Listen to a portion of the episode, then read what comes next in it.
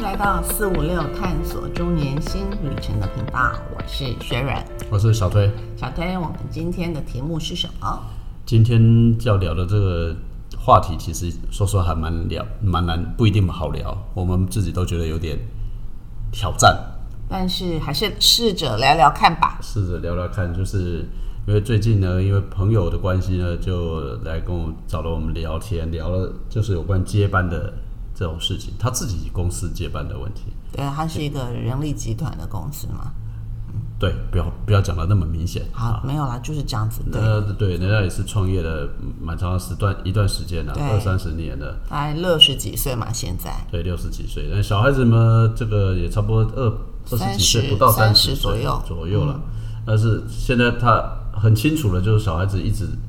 不愿意接班，对，就是儿子女儿都没有进来。那也没有意愿啊、啊。那这个就引发了下一个问题是说，哎，到底这个几岁接班啊？企业是几岁安排接班人，或接班人是几几岁，或者什么时候或什么条情况下接班，其实是比较适合的。啊、那当然了，东西方对于接班这件事情，似乎又有很大的不同嘛。那为什么我刚刚讲说这题目不好谈，是因为说，呃，我们本身不像人家那么厉害，说那个创业二三十年嘛，哈、对我们说实话，我们才刚开始。那我们本身来讲话呢，呃，在职场上面来讲，呃，确实曾经是。呃，我是接班的位置之一啊，但接班的但人选之一，人选之一，当然了，后来我们当然就没有，好，只能说就沾到一点边啊。我们，嗯所以我们大概尽量就当做比较轻松一点来看这个问题，因为好其实我们还是有看到了一些蛮好玩的一些这个这个点，嗯，跟大家分享一下。好，这边的资料还是有找一些资料跟大家先分享吧。这边的资料是讲的是说，全台有超过一百四十三万家的中小企业，百分之五十以上的老板年纪超过五十岁。嗯，对，更有百分之十七点四的老板已经超过六十岁。所以目前我们台湾的中小企业面临的普遍的未来至少十年的竞争力吧，到底有没有办法创新转型、升级、接班？其实那个分成几两件事啊，一个是属于事情的部分，什么转型啊，什么这个创产业新啊升级啊，创创新，其实那个都比较算是事情的部分。营运面的，营运面的，有时候这个企业谈起这些事情呢，比较容易谈，因为它比较不会牵涉到人，嗯、啊，但是呢，也不能说完全没有牵涉到人，只是说它牵涉的人来讲的话，比较没有那么敏感。可是呢，只要谈到接班对，这件事情来讲的话，它其实就跟人就比较有关系，而且呢，这个比较相对敏感。对，为什么敏感的原因，是因为台湾，呃，刚刚提到的中小企业的部分，因为台湾的中小企业相对比例相对很高啦，对，对，啊，对，相对很高。那再来就是因为中小企业普遍啊，就是在在原来的规章制度流程啊，或者是说在这结构上嘛，相对没有像大公司这么有规模、那么有规范或者那么明确啊，所以通常在刚刚一开始切入这个接班议题的时候，其实我们就要去思考，就是说我们可能就会去想说，哎、大企业的接班或者是中小中小企业企业啊的这接个班嗯差别，那大企业来讲的话，当然相对都比较容易有制度嘛，哈。我们大概而且比较比较，我不是说全部哦，多数的情况下也能够透过什么组织的安排对，组织的安排，啊，那让比较多的人会变成接班人选对，啊，不一定啊，我不是全部，但是至少有比较高的比例，它不会是经过传旨 HR，对，经过 HR 的一些里面的一些制度上会挑选出来，可能比在较容易，应该这样讲吧，就是比较容易传贤不传子啊。虽然说不容易，但是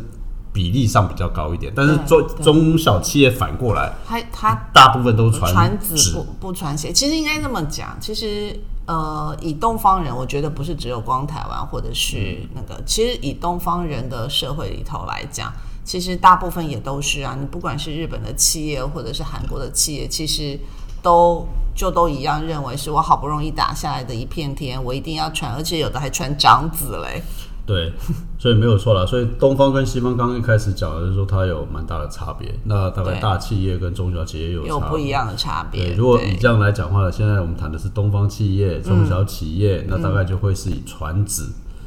可能性相对比较高啦，传险的机会可能比较低低啊、比较低，不是说没有啦，啊但有可能大部分有，搞不好都是传到女婿了，或者叫隔代接班。对对就是说他没有给他的儿子，可是已经传到了孙子。嗯，啊，这这种情况之下，或、或者是媳妇哈、啊或者是反正或者女儿，就是说他他他基本上还是都有姻亲或血缘关系的比较多。对，大公司的话就比较不容易啦，对大公司因为它再来就因为规模太大，复呃这个这个涉及的面太广，所以也比较不容易啦。是是，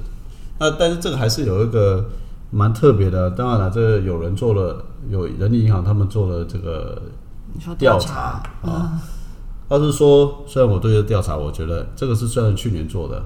到但是我们有一些可能有一些去年疑前问年，做了，我我是觉得大家就就可以参考就好了啦。他二是零一说，九年做的，对对对，嗯他说台湾的这个呃企业领导阶层认为，大概平均要四点四年才可以完成交棒。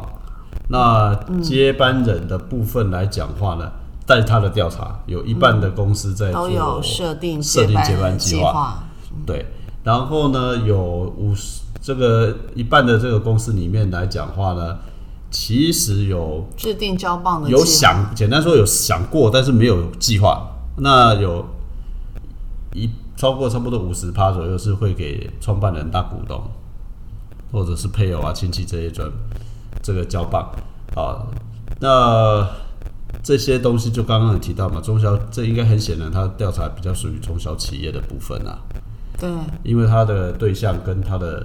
他认为的这个接班的时间大概只有四点四但年，四您刚年多。刚您刚刚忘了说一句，补充一句，其实以目前这样子来讲，其实大概还有百分之四十从来都没有想过接班的计划，跟也没有相关的计划对，去所以就进差不行多一半嘛，就是有一一个半是有五一十，半一没有个是嘛，四十，没有嘛？对，就一半一半嘛，对不对？所以有一半是没有的。那另外一个部分比较好奇的是说，这些接班人的培训年纪哦，培训年纪不是说可以接手的、哦，是落在三十四岁三十四点六岁，所以对大概就是三十五岁，对，然后呢，二十八点五岁的企业是二十八二十八点五趴的0.5%是在三十岁以下的十三趴，十三点四是四十岁以上的，以上的，所以很显然的部分大概他们调查的就三十几岁嘛，对啊，开始培养，我们先讲，可是，嗯，好，如果我不晓得哎、虽然我们自己出才刚创业，我们也没有东西可以去交接给下一代或是什么，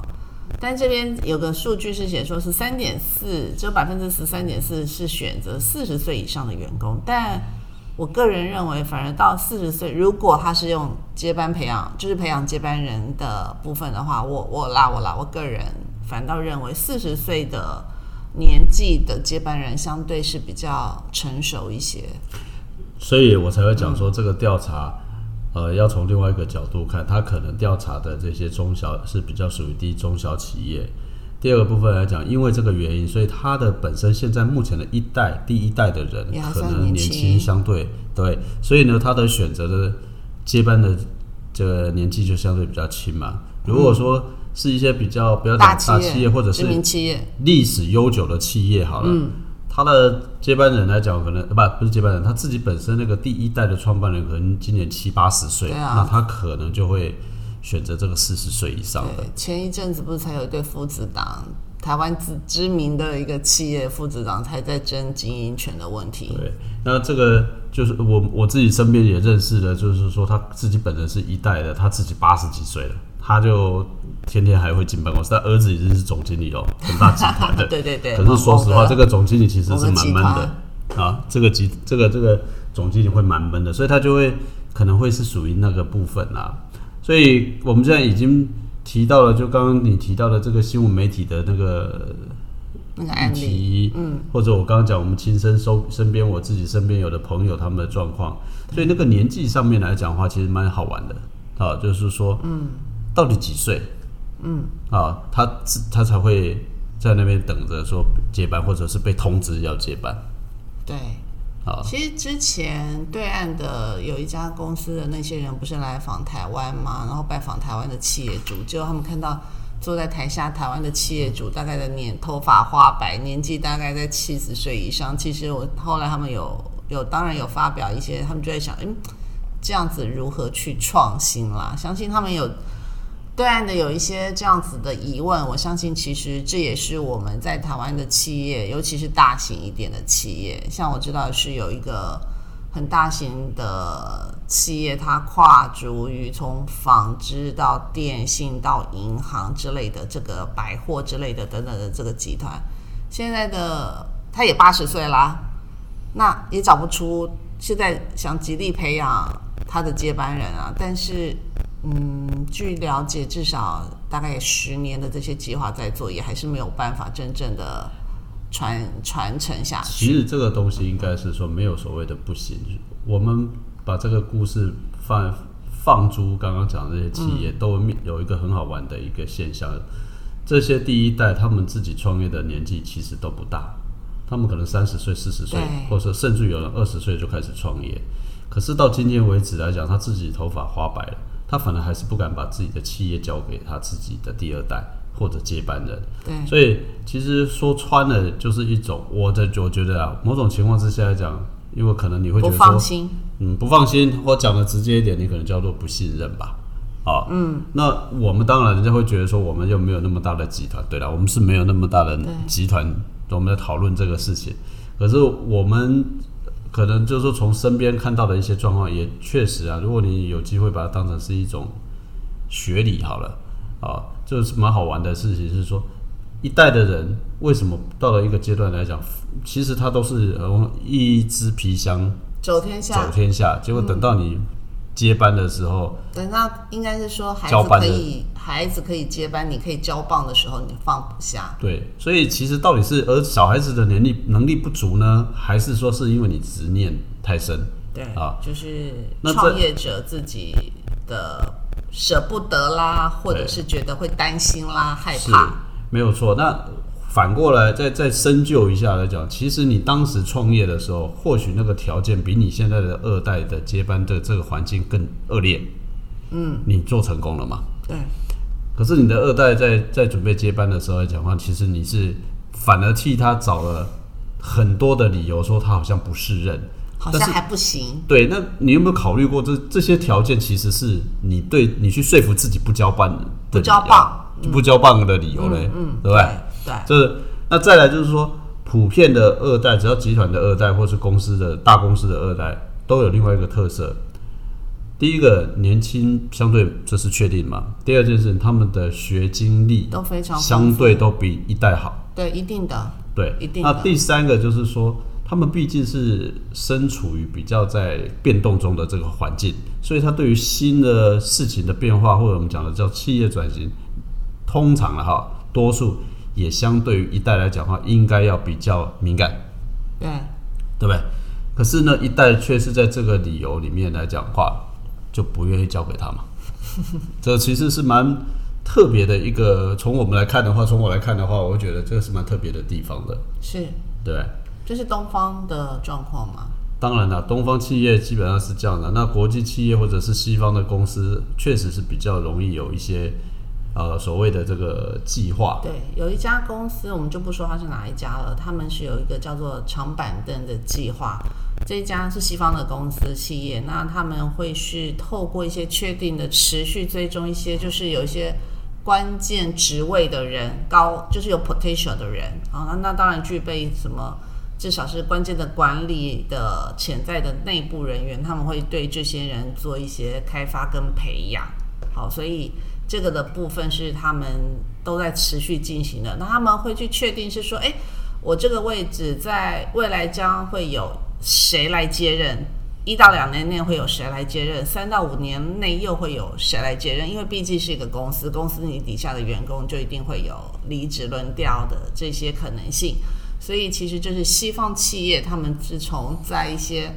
相对高阶的这些位置上的时候，其实他们就会要求这些主管们开始要有自己可以的接其班实人。，其实，在实物上面来讲话呢，这个也不也不单只有西方啊，我相信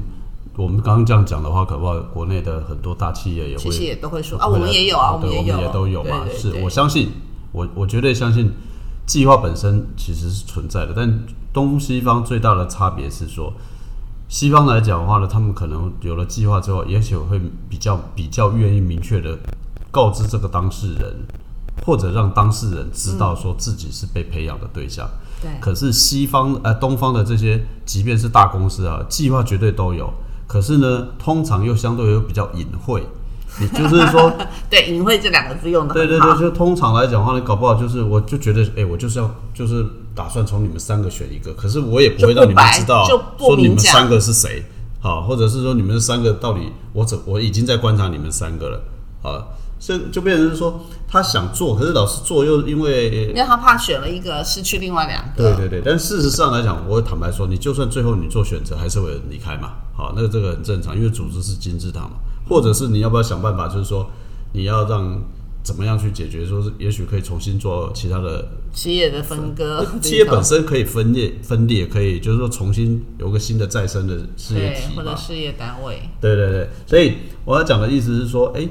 刚刚提到的东方社会通常是很隐晦的，有嗯规其实矩，就是但是隐很晦隐晦的在处理这个事情。其实这个事情反而有时候是挚爱难行，呃，对，是造成是说这个计划本身执行到最后没有办法非常有效果的一个，其实一个很重要的原因嗯。，啊我之前也遇到过啊，我对之前也被我那老板也是这样子啊，但他是完全就不赋予不赋予明说，但也没有给你权利，然后他就期待你是不是能在他将来的那个位置上的 performance，这怎么？这我自己其实认为是有点，嗯，强人所难啊。这其实有时候也就是讲了，这个又要马好，又要马不吃草，或者对，是说好了，你也这没个有给赋予权利跟义务，或对，者或者是说，因为你没有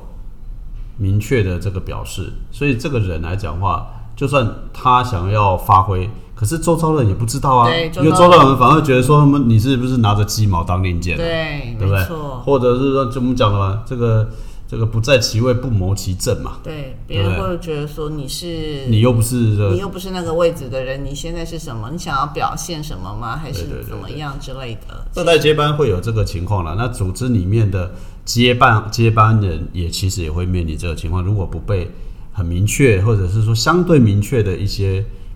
安排的话，对我想这个都是蛮好的啊、对那另外一个，我觉得可以，我们在讨论这个事情的时候，其实也观察到一个现象。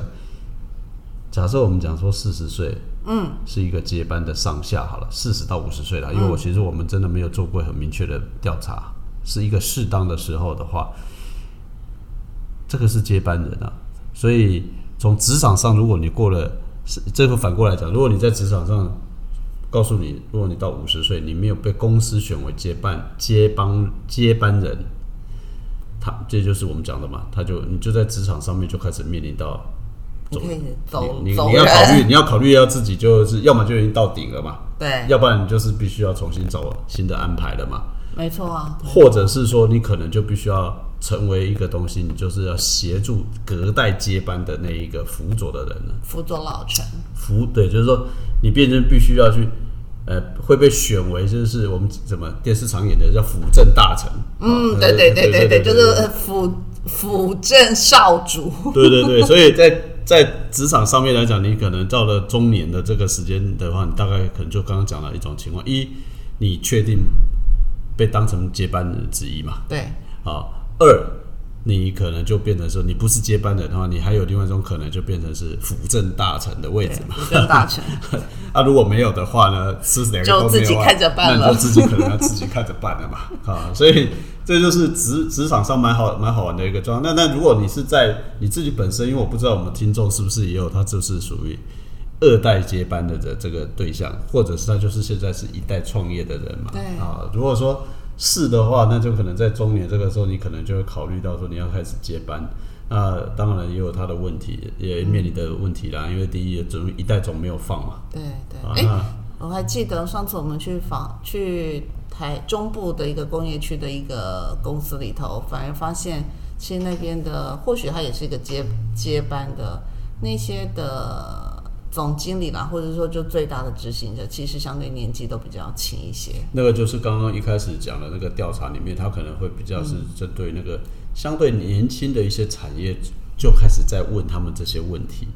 对所以他才会讲说他的接班人是三十几、二三十岁、对三十几对岁嘛。我发哦现我们那时候发现中部的中部的这些似乎好像比较就更年轻一点，二代。相对年轻，那因它的特色就是它确实啊，就相对比较是属于中小企业多，对中小企业，那要是所以或许他愿意比较放手的目的原因之一，也就是说他不像大企业，可能他考虑的多，对或者是说，因为当然有些还是上市柜是挂牌的公司，它必须不只要是维持嘛，它还要跟股东股交代东，或者是要投让资股人、东相信投嘛，资人对投要资投人资人要要那个信信赖，信赖。那中小企业相对而言，搞不好就是自己独资，或者是少数几个人的投资，哦、在安排上比较不是太大的问题嘛。对哦，所以我觉得还是会有差异。嗯，对。那我们刚刚提到的那个，聊到现在为止，我我觉得年纪似乎都还是一个蛮好玩的一个，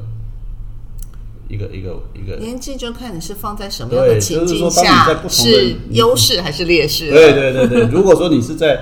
你是一个创接班的接班的对象的话，可四能五是十岁应对该你来算讲是一个个黄金时期。对黄金时期对就是正好应该可能父职辈那一代或者创一代那一代，他们可能七十几了，或者是这时候四五十岁的这个你是去刚争好取争接对班，或者是说你也比较有勇气去去去对，去告诉上一代说，你看，I'm ready，就对是对我对不管我的学历也好，或者是我的经历也好，我也在职场上历练、啊。历练了二十多年了嘛。对对对，所以现在是一个接班的好时机，在体力上来讲也还算是一个很对对对不对？对，没错。可但是是如果是一个在办公室的，不管的上班族的话，这个反倒不是一个利基点了。这个因为就可能是一个蛮尴尬的时候了。对，因为可能企业主会认为说，哎，二十二十多二十多年来了，你的体力也没有年轻人好，你可能经验上是多了一点点，但是年轻人便宜啊，肯干啊，那肯另外一学个啊，就是 说，如果你不是变成，就公司愿意在这个时候赶快挑选你接班人，是着眼于说，哎，你可以跟为企业再多做个十年二十年。对但是如果说你这一段时间你的能力都没有办法被选为接班人的时候，那这个时间点，企业当然就不会再投资太多在你的身上了啦。是的，是啊，的，所以这个其实是，所以同样的一个年纪，在不同的人身上其实是产生不同的结果啦。对不同的影响，对，那刚刚提到说，再换一个，搞不好你如果说是是在这个时候四五岁创业，某种情况下，多数人应该也算是比较最晚的一批一一次创业的阶阶段的嗯就啦。是嗯说我们吗？呃，嗯没有什么啊，所以你说到了六十岁、七十岁，当然会有可能，只是说相对来讲的话呢，就要更不容易啦。对，不容易好、。更不容易啦。好、所以这个时间点上面来讲的话呢，在从创业者就变你是第一代的时候，你可能这个时候已经算是呃，已经可以算是相对恰当的一点时间。是当然了，你很多人年轻，比我们年轻的年轻世代有能力创业的还是大有人在啦。是的，是的，对吧？好，对所以其实我们今天只是一个刚好身边有这样的一个机会去闲聊到这个二代接班的问题啊对。那我们从不同的，不管二代接班也好，或是接呃叫做接什么叫接叫接班人 对，接班计划，接班计划来讲的话，闲聊了一下说，哎，这个年纪在这个地方来讲，看起来蛮好玩的，好，会有是一些不一样的一个结果。对，对吧没错，啊，所以我们今天因为时间也没有太长，对，其实就是有一个一个发想吧，对，呃，因为四五十岁嘛，就是我们这个年纪，对，那呃，刚好是因为刚刚提到有朋有友人来在问朋嘛，友来问，那事实上我们最近也接触到很多企业本身，他们真正在谈所谓的这个转型，对，那这些转转型型比其较实多，都是发起，其实都是所谓的二代接班。嗯，啊，所以二代接班呃的情况其实是越来越多。那二代接班的部分来讲话呢，在做决策或者是说在做所谓的这个改变的幅度，啊，相较于他的上一代来讲话，因为所处环境真的有很大不同，也比较愿意尝试新的方法。对，啊，那确实啊，我们虽然刚刚提到是说一代的交棒也需要花的，呃，就是要花比较多时间让下一代接班。不过确实也观察到说，台湾的这个接班交棒交棒哈交或棒接班的能的年龄层也在略略下降，相对是也越来越年轻啊了、是那第一代的这一个企业家来讲，创办人来讲的话，也年就是似乎也开始真的比较感受到有变化，愿意慢慢的比较花呃这个这个时间或者是去思考，对去思考这个问题。不过终究啦，还是有很多呃需要这个这个这个叫做什么？需要一点时间来来来凸显这个问题的。嗯，不然的话，我觉得有的时候蛮可惜，呃，不要蛮可惜。我们观察到有些时候，呃，如果要真正让它有机会成真，其实反而都是在不经意的情况之下，这样迫使企业被交棒或者是转型。我觉得一个最典型的例子是谁？就是玉龙。还有台塑集团，呃，台塑集团那个部分算是，但是最典型的玉，我讲为什么典型的玉龙，是因为说那个谁，呃严凯泰，林凯泰，其实严凯泰本来就是因为因为他父亲早过世的早嘛，他妈妈后来是接下妈妈来接手接手了之后，其实他妈妈很早以前就交给他了。嗯，他其实他很早以前就真的在在接班了。所以你如果真的严格说起来的时候来讲的话，他那么年轻怎么接班？对不对？他更不可能说我们讲的是说那个所谓的这个叫做那么多的培养，可是他硬着透硬是透过这些一代的老臣把他辅佐到了一个阶段。嗯，可是他又突然对在离世，在非常壮年的时候来讲又离开了。对，然后呢，离开了之后来讲话，你看最近的玉龙，其实因为他离开了之后，又出现了下一个问题哦，就是不他得真不的做一些转变，，对，而且是呃，我必须讲了，盐城历典这个这个现在的这个接班，就是他太太这个部分，确实很算是相对称职啊、呃他就在因为他的骤然过世，让这个企业来讲的话，不得不提早面对接班的问题，或者是换一个接或换一个当家。所以让这个企业本身来讲话，有点像是全新的这个转型。好，那如果没有这件事情发生的时候，他即便再好的接班计划，可能都会因为你看袁凯泰如果没有因为这样子骤然过世，他搞不好还要再做一二十年了。哦对啊，那今天的玉龙可能又不一样了，也可能不一样，对所以我我其实有时候蛮吊诡的是说，一个企业或者一个接班之所以成功，好， 有的时候搞不好还要来自于措手不及。对，这就是跟就跟刚刚要讲的你讲的台塑一样，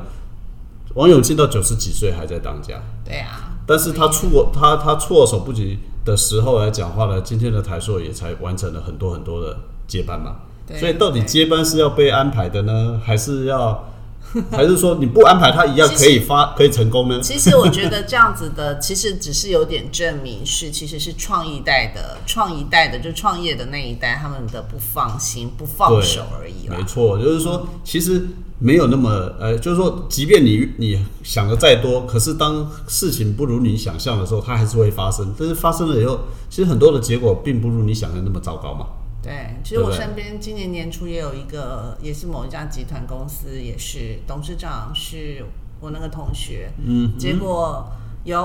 呃，因为女儿都有，女儿跟女婿都有进来，然后但是实际上从来没有想到过说要有一个交接班或交交棒的应这该种是计说哦划没有想到有交棒的计划。对。但是因为他也是骤然的离世，所以只好就是由现任的原本当初的总经理身上来变成是董事长兼总经理这样子简的情单说，况下。就是这些例子，我们听到的新闻事件，我们身边所知真道实的，的案例。通通都是在骤然的情况之下讲面临的接班的问题。嗯可是只要是骤然改变的时候来讲，原来所说的接班计划，好像都没有那么重要对，了。其实当下 当下原本也怕说，因为他们也是一家上有上新贵的公司嗯嘛，也就是怕说会影响到股价嘛，嗯然后怎么会那么快就发了就是重磅消息之类的？可是实际上你这样看过来，今年年初到现在，他们的股价也还是持续往上稳定的成长些。嗯所以我们讲的结论就是说，到底几岁才是合适的，或者什么时候才适合接班交棒？哎应该，是交棒。对对对，其实最主要其实就是创一代自己，只要放得下手，放下，其实都可以教了。对，所以说实话，讲到结论就是，你只要放心，他一定就有机会。只要放下啦，对你他只不要放放心下，对你只要创一代一放下定不放心，对你那只要他放只要下，放下就好了。对，别忘记了，你创业的时候没有人在你身边，可是你的你交棒之后，你还在他们身边，对，对吧没？错嗯好，好吧，我们大概今天随便应该这样也闲不聊。能讲说随便。我我们们今天今还天是找了这个的对对议对题对跟大家分享。对，我们就是说，嗯呃，用这样的方式跟大家聊，其实也聊了一些比较一不一些样不一样的的话题嘛，对，好吧，嗯，那今天就讨论到这里喽，那就要跟大家说拜拜。拜拜。